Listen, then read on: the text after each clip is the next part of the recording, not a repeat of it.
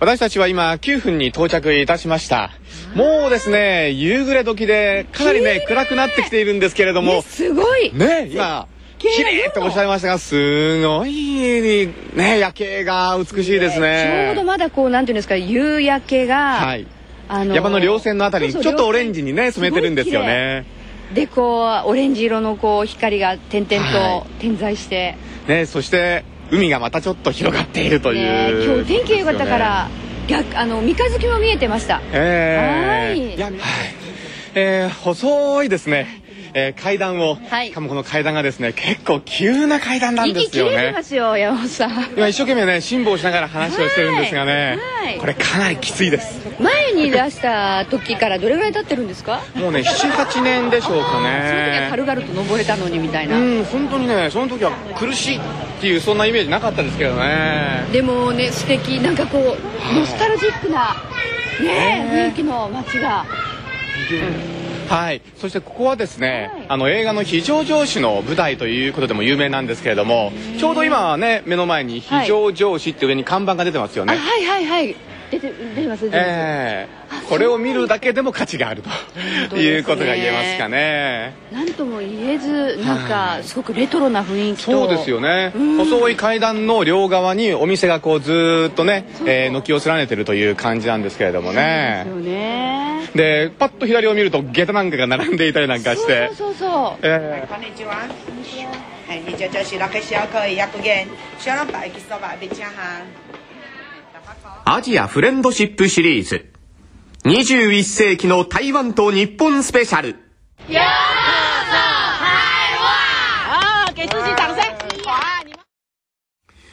今回私たちは台湾大学日本語文学科3年生の高級日本語クラス、太田昇先生の授業にお邪魔して特別交流講座をさせていただきました。まずはこの台湾大学日本語文学科を創設され、今年の春、日本政府から旭日中受賞を授与された台湾大学名誉教授の柯随東さんからのメッセージです。私は何事なってもね、人的交流、人的交流が最も大事です。つまり、人と人の間に触れ合い、えー、日本と台湾の学生、若い学生の触れ合いこそが交流の一番基礎だと思います。あの、台湾と日本の関係は非常に密接であり、兄弟の間柄であり、そして一位対水の関係がある。同文同士がある。そこであのこれからも、えー、若い世代の間にあの頻繁に交流をしそしてあの学術あるいはあの文化の面において、えー、頻繁に交流できることを心からお願い申し上げます。台湾大学名誉教授の柯随東さんからのメッセージでした。さあ、ここからは一挙に交流講座の模様をお聞きいただきましょう。えただ何分授業にお邪魔した関係で、若干音が聞き取りづらい部分もあるかと思います。そのあたりどうかご了承ください。さあ、今、えー、教室の中に入りました、えー、授業が行われているんですが皆さん真剣に先生の言うことをね聞いていらっしゃいますね、すごい真剣ですね。さす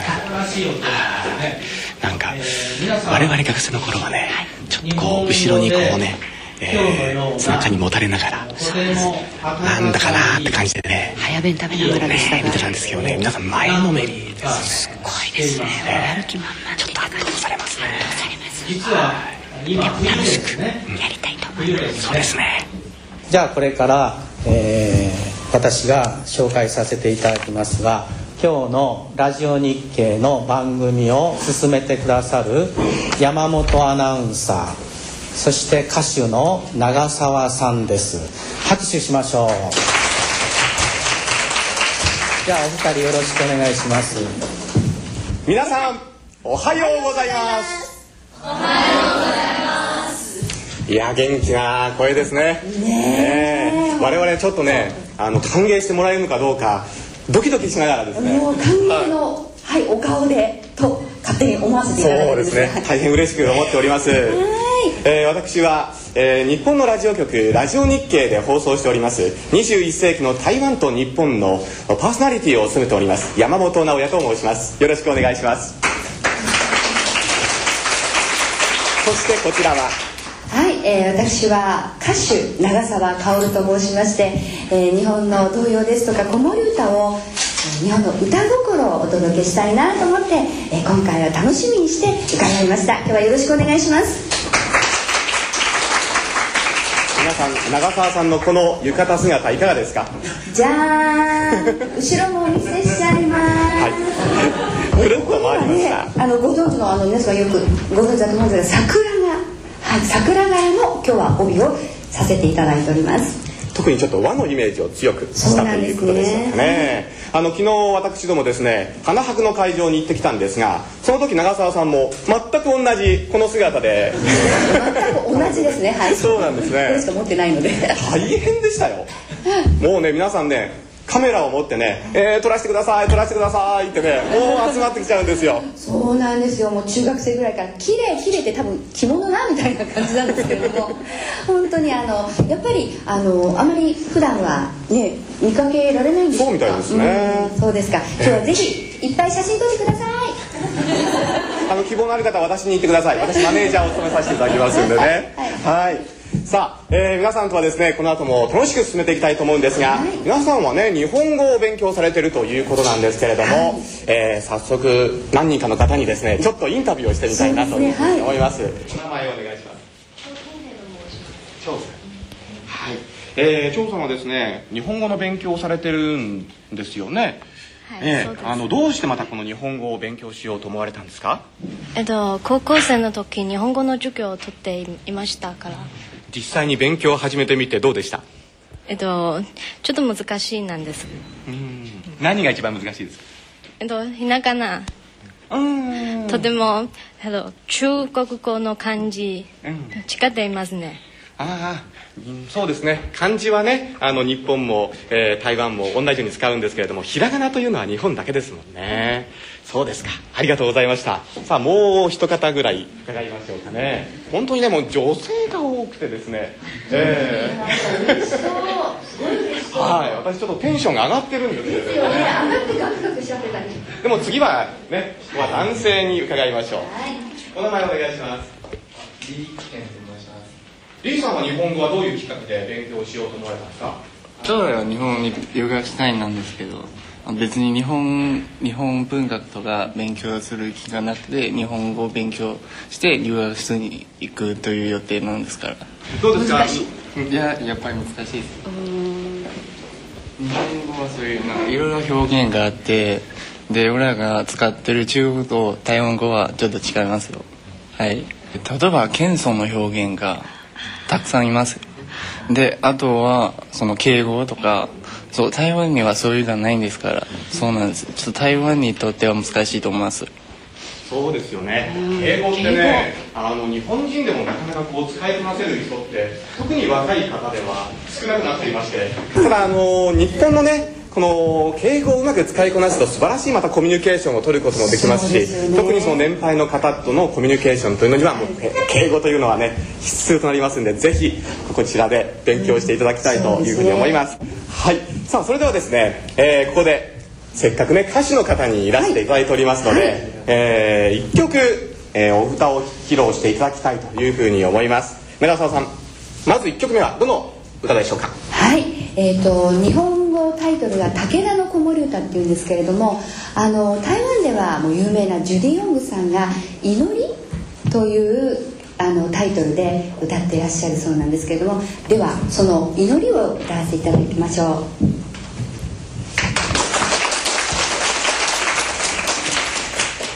森も嫌が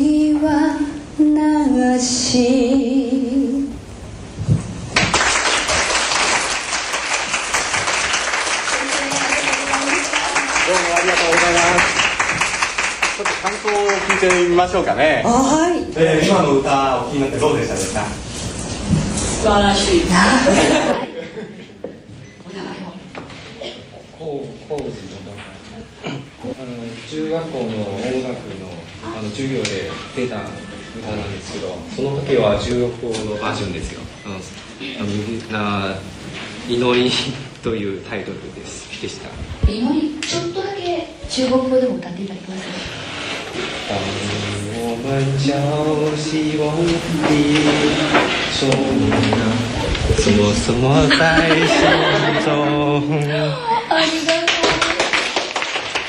どうもありがとうございました。なんかやっぱり歌っていうのはいいですね。なんか気持ちがこうね、えー一つになっていくようなそんな感じを受けましたね。はい、えー皆さんは日本に興味を持たれてそして日本語を勉強されているんだと思います、で私たちはですね台湾に興味を持ちまして、そして台湾のことを日本の皆様にお伝えすることがえー仕事といいますかね。はいそうですね。えーそういう番組を放送しております、えー21世紀の台湾と日本という番組なんですが、えー日本のラジオ日経で、えー特別番組で、まあ、年に1回あるいは2回ぐらいの、えーペースで放送をしています、えー台湾と日本の交流これをテーマにですね、えーもうかれこれ10年ぐらい。はい、えーこの放送を続けております。まあ交流の原点は人にあるということで、えーもう各界にですねいろんな方々に、えーインタビューを試みましてそして、えー台湾の今そして台湾の魅力をですね、えー日本の皆さんにご紹介しております、えーそういった、えー番組の中でですねえー台湾の若い方々特に大学生の方とですねなんかこうできないかなやりたいなっていうことをですね常々考えておりましてそして今回ですね、えーいろいろな方ね、太田昇先生にもご尽力をいただきまして、えーこの特別授業に、えー参加することができたわけなんです。私たちも本当光栄ですしかも台湾大学の皆さんですよ。ねえ。ねえ私なんか一生入れないのに今日本当に伺えてよかった。はい。さあ、えーそれではですね、えー長澤さんは、えー歌手として今素晴らしい歌声を披露してくださいましたが、私はですね、えーその台湾の番組も担当しているんですが、その他にですね、スポーツ中継などもやっておりまして、特に競馬中継を、えーやっております。えー台湾にはね、競馬の、えー開催がありませんので、ご覧になった方いらっしゃいますか？どうですか？競馬してますか？ねさすがにないですね。ねえないですね。今日はですねその競馬の模様をですね VTR でご用意いたしました。そして私の実況で、えーお送りしたいと思いますのでそれではですねこれからご覧いただきましょう。ブレイクランガウト入り口からはリザーブカード並んで4コーナーから直線に入りましたマイネル・ファルケが先頭1馬身のリードガルボ2番手それを追って昭和モダン3番手その内からはライトコンサートあと400を通過外からサンカルロさらにそのキョーベリーストーム間で並んではブレイクランガウトその集団の中をついてビルダマンが突っ込んできた。大外からはダノンヨーヨー坂本が3.200を追加さあ先頭はガルボ外からダノンヨーヨーそしてライトコンサートが内から突っ込んで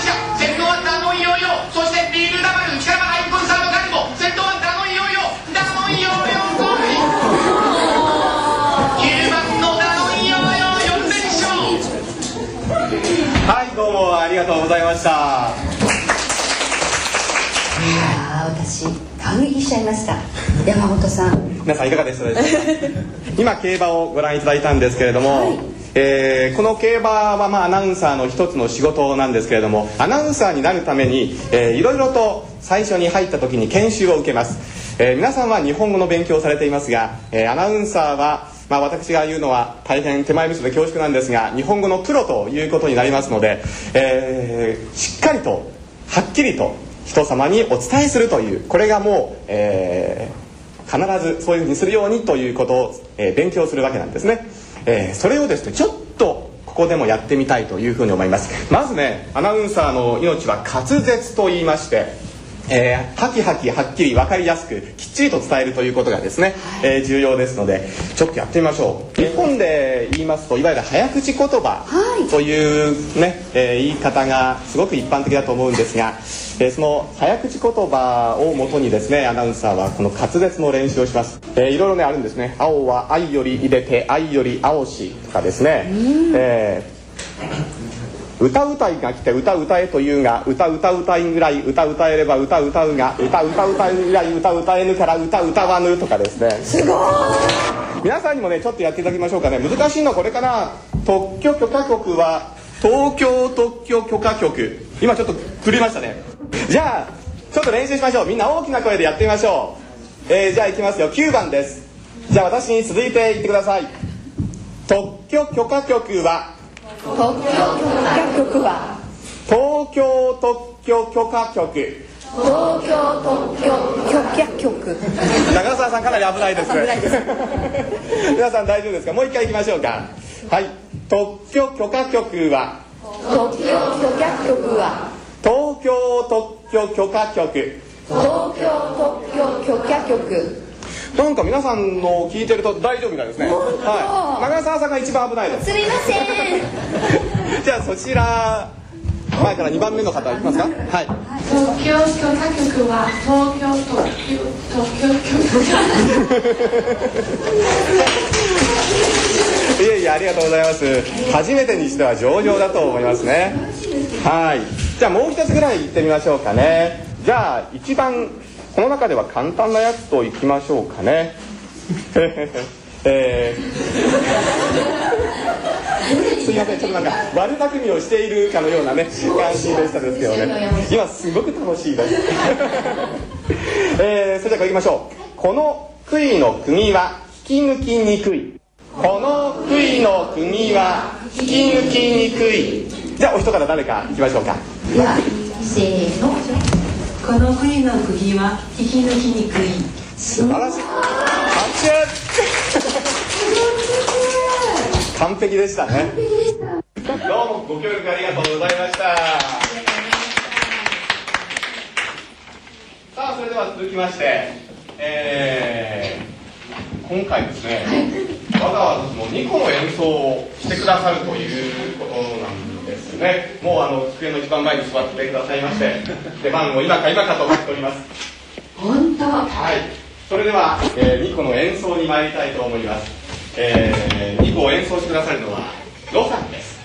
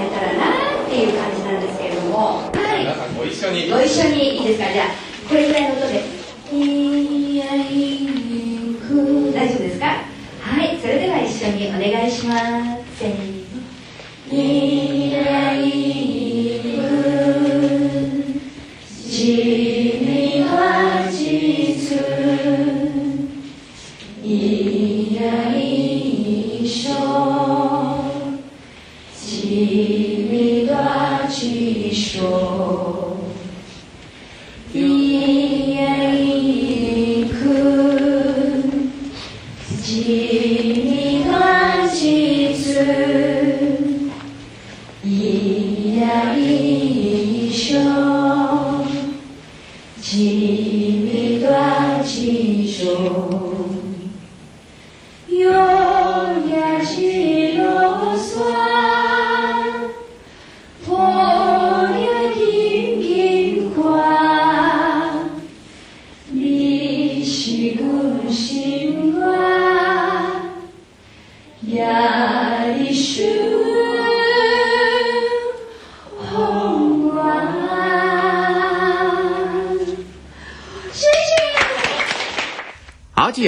シップシリーズ21世紀の台湾と日本スペシャル。ささて続きましてはですね Q&A コーナーに参りたいと思います、えー皆さんですねお忙しいところ、えーアンケートにご協力いただきまして、ね本当にありがとうございあました。りがとうございました。えー外国語の質問に外国語で答えるというアンケートだったもんですからね。皆さん本当に、えーかなりの負担をおかけしたんじゃないかと思うんですけれどもね。素晴らしい文章とね字も綺麗で字も綺麗でね。本当にご協力ありがとうございました。さあそれではその Q&A、ね、やっていきたいと思うんですけれども、はい。皆様からいただきましたそのアンケートの中でですね、えーまずクエスチョンというところで私たちへのクエスチョン、えー台湾のどんなところが好きですか？というご質問が多かったですね、はい。長澤さんどんなところがお好きですか？美味しい食べ物まず。それととにかくなんか活気があって、すごく元気が元気をもらえちゃうっていうところですか、そうですね。こが好きですはい。そしてね本当にあの台湾の皆さんね優しいんですよ。ね親切なんですよ全く知らないですね日本人に対して。道を聞いたらちゃんと丁寧に教えてくださいますしある方なんかはねそこまでね案内しようかとね。そうなんですよね、はい。ね本当にあの人柄の良さと言いますかね、はい。我々いつもね心温まる思いをして、ええ。えー台湾を後にすることが多いですね。ですよね。本当台湾の良さですね。ね。はい。それからですね台湾というとどんなイメージ、まあ、ちょっと似たような質問だと思うんですが、こういう質問もたくさんいただきました、どんなイメージ？でしょうね。今長澤さんがおっしゃったように私はやっぱりね台湾というと元気っていうのがね、一番のイメージとしてあります。最近ね日本元気ないんですよ。ちょっとねここのところ本当になんかねそうなんですよ。でねなんだかなーなんてね思って台湾に来るとおおっていう感じでね元気になれるんですよね。本当元気をくれるところですよね、どこに行ってもなんか活気が溢れてるって感じですよね。そうですね。はい、さあそれではですね続いてで私たちの方から皆さんに質問をということで、えー皆さんにはですね日本の好きなところ嫌いなところということでアンケートを取りました、えーまず好きだというところはですね礼儀正しさ。あ私たち礼儀正しいですか？あ 失礼なこと言ってないですか？それから伝統伝統はいはい、それからね四季や風景の美しさ。そうですね。確かにね日本の四季は。ええ。それぞれのねはい。折々の美しい風景があります、はい。それからファッション。それからアニメ。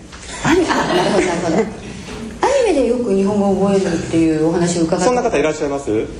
手を挙げてください。あーであーそちらも手が上がりました。あーあちらも手が上がりましたね、えー。アニメはいい教科書になってるわけですね。すね。はい、逆にですね嫌いなところというところではですね、圧倒的に曖昧さはっきりしないってことですよなねるほど。えー。ジーなところ。はい、なんか言葉もね、うん、イエスって言ってるのかノーって言ってるのかどっちですかっていうところですよね。ええあそれは私自身もちょっとなんか感じてるところはあります。あのよくあの本音と建前みたいな感じでしょうか、そうですね。だから特にあの台湾に来た時にははっきりというように、えー、心がけております。さあその他にですね、はい。えー Q&A 続けていきたいと思いますが皆さん私たちにですね何か質問が他にありましたらお願いしましょう。手を挙げてください。どなたかいらっしゃいますか？台湾と日本の交流とはどんな形で進んでいくの方が日本人の皆さんがそう思っているんですか？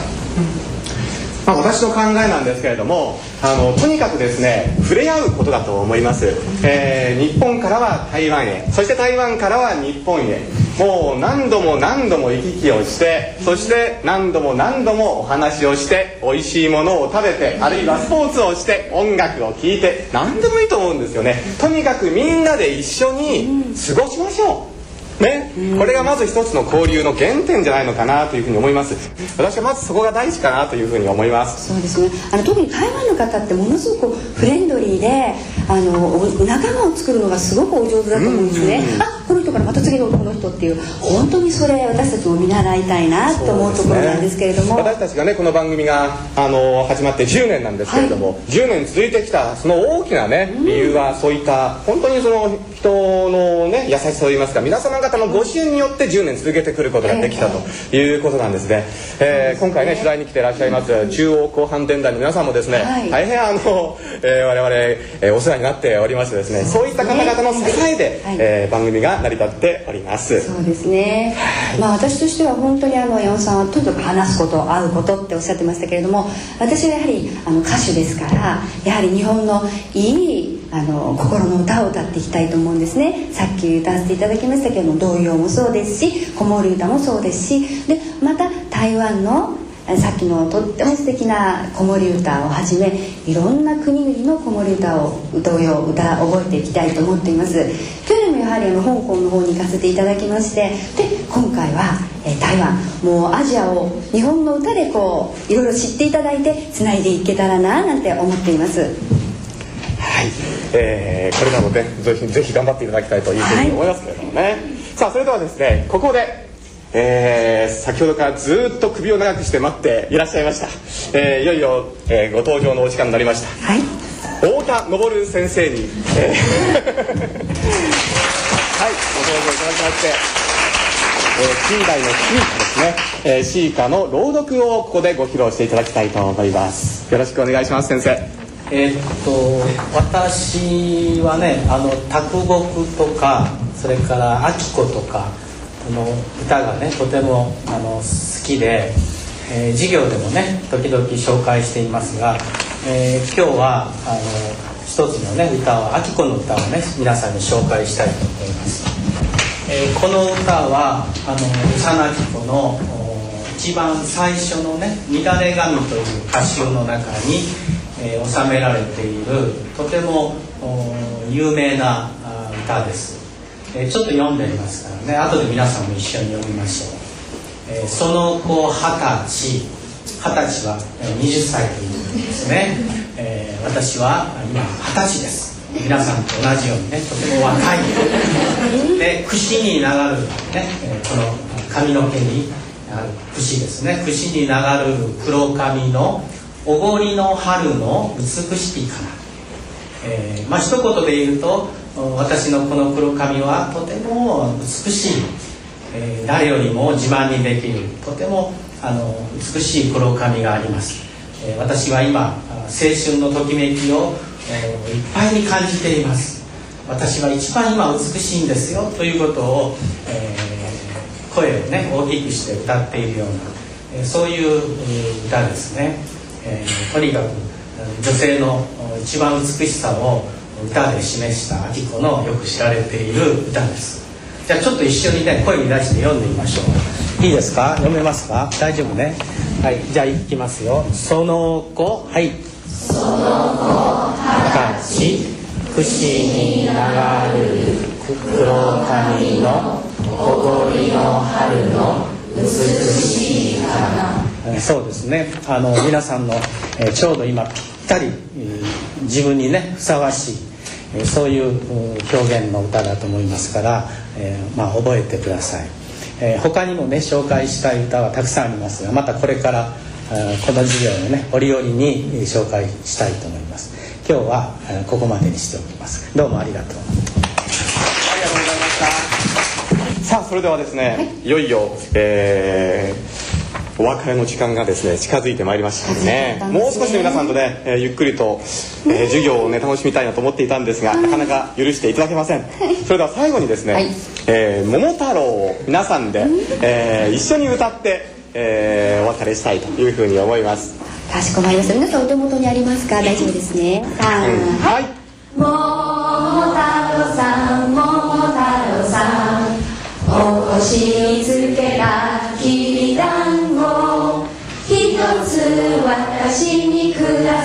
いなやりましょうやりましょう。これから鬼の生活についていくならあげましょう行きましょう行きましょうあなたについてどこまで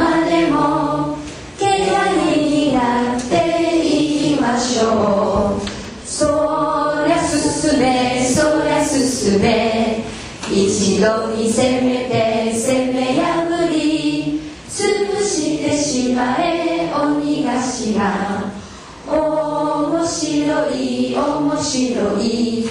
残らず鬼を攻め伏せてうんどり物をえんやらや。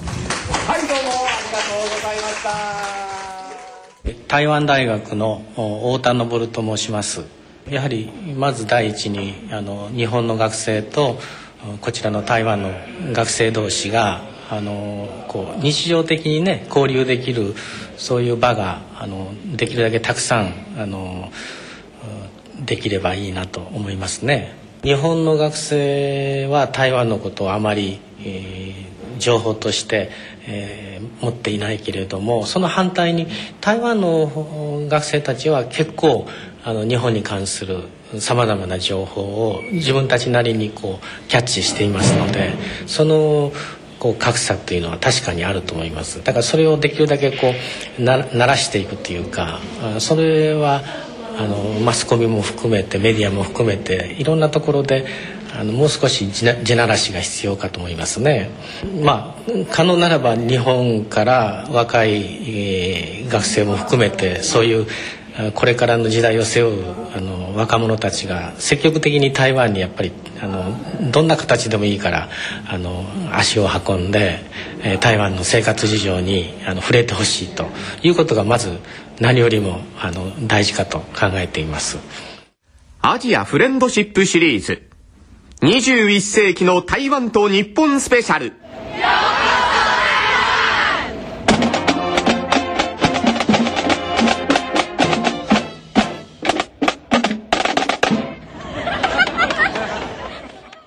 えさて市村さん。あっという間の120分間でしたね。えー、えー、いかがでしたですか？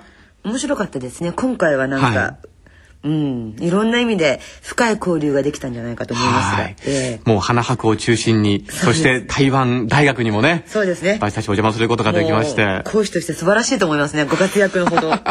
もうお祈り申し上げますこれからも。ございます。これを機会にもっとこれをねあの幅を広げていければいいなというふうにも思いますけれどもね。そうですね。いろんなところで行かれるといいですね。はい。そして市村さん、はい、昨日11月22日がお誕生日だったそうですね。えなんかね本当にもういいんだか悪いんだかね。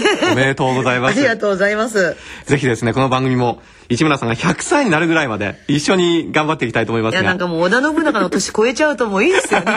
いやいやいやいや。野望果たす前にもういいよ、どうでもみたいになっちゃってますけど。とんでもないです。よろしくお願いいたします。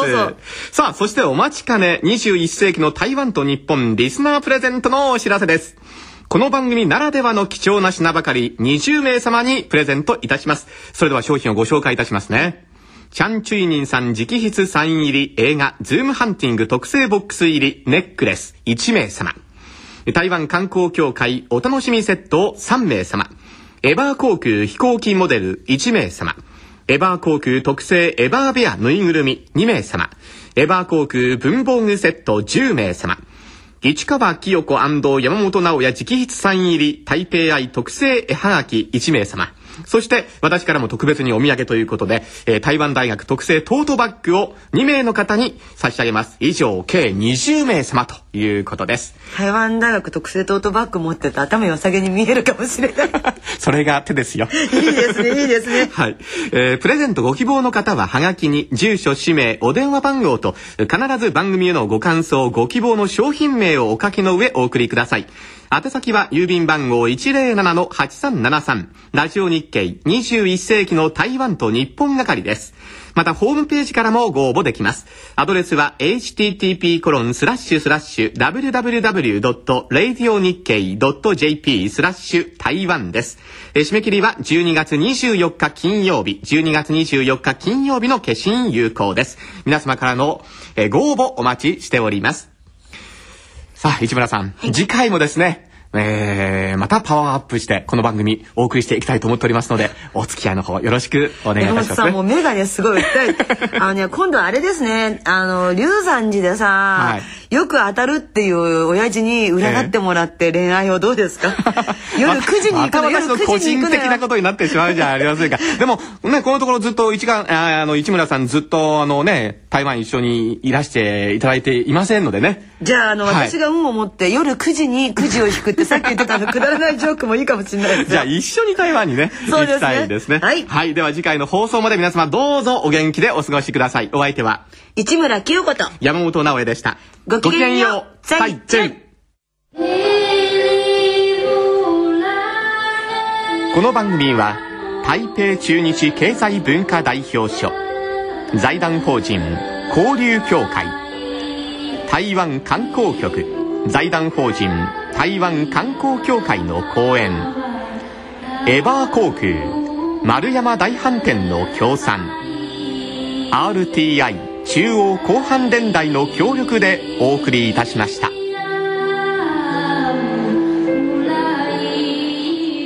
今私は丸山大飯店の客室のテラスに立っています、えー6ヶ月前もここに立って台北の市内を見渡しました。たった6ヶ月なんですけれども台北の街また変わりましたね。ここからの風景は変わらないんですがその風景に飛行機が、えー頻繁に私の目の前を行き来するようになりました。そうです。